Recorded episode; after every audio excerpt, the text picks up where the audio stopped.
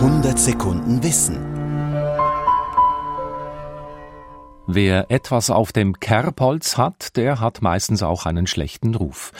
Die Redewendung hat einen sehr konkreten Hintergrund. Das Kerbholz, ein Holzstück mit angebrachten Kerben, gab es tatsächlich als eine Art Schuldenregister der Vorzeit. 100 Sekunden Wissen über eine ganz besondere Urkunde von Thomas Weibel.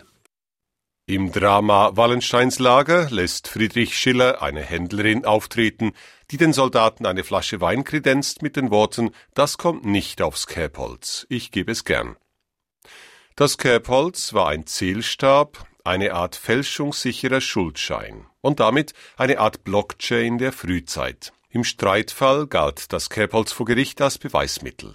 Noch im napoleonischen Zivilrecht von 1804 wird es ausdrücklich als rechtsgültige Urkunde anerkannt. Und auch die Bank of England hat im Steuer- und Kreditwesen bis weit ins 19. Jahrhundert hinein mit Kerbstöcken gearbeitet. Und das ging so. Wenn jemand Schulden machte, dann standen die Beteiligten vor einem Problem.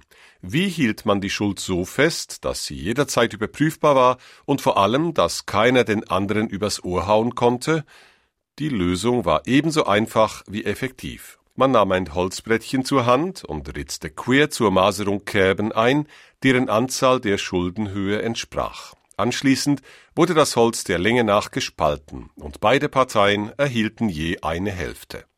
So konnte der Gläubiger keine Kerbe hinzufügen und der Schuldner keine beseitigen, ein einfacher Vergleich würde jede Manipulation unverzüglich auffliegen lassen. Am vereinbarten Zahltag nahmen beide ihre Kerbhölzer hervor und hielten sie gegeneinander. Wenn die Kerben genau übereinstimmten, hatte alles seine Richtigkeit, und nach dem Tilgen der Schuld und bei einem guten Glas Wein warf man die Hölzer ganz einfach ins lodernde Feuer.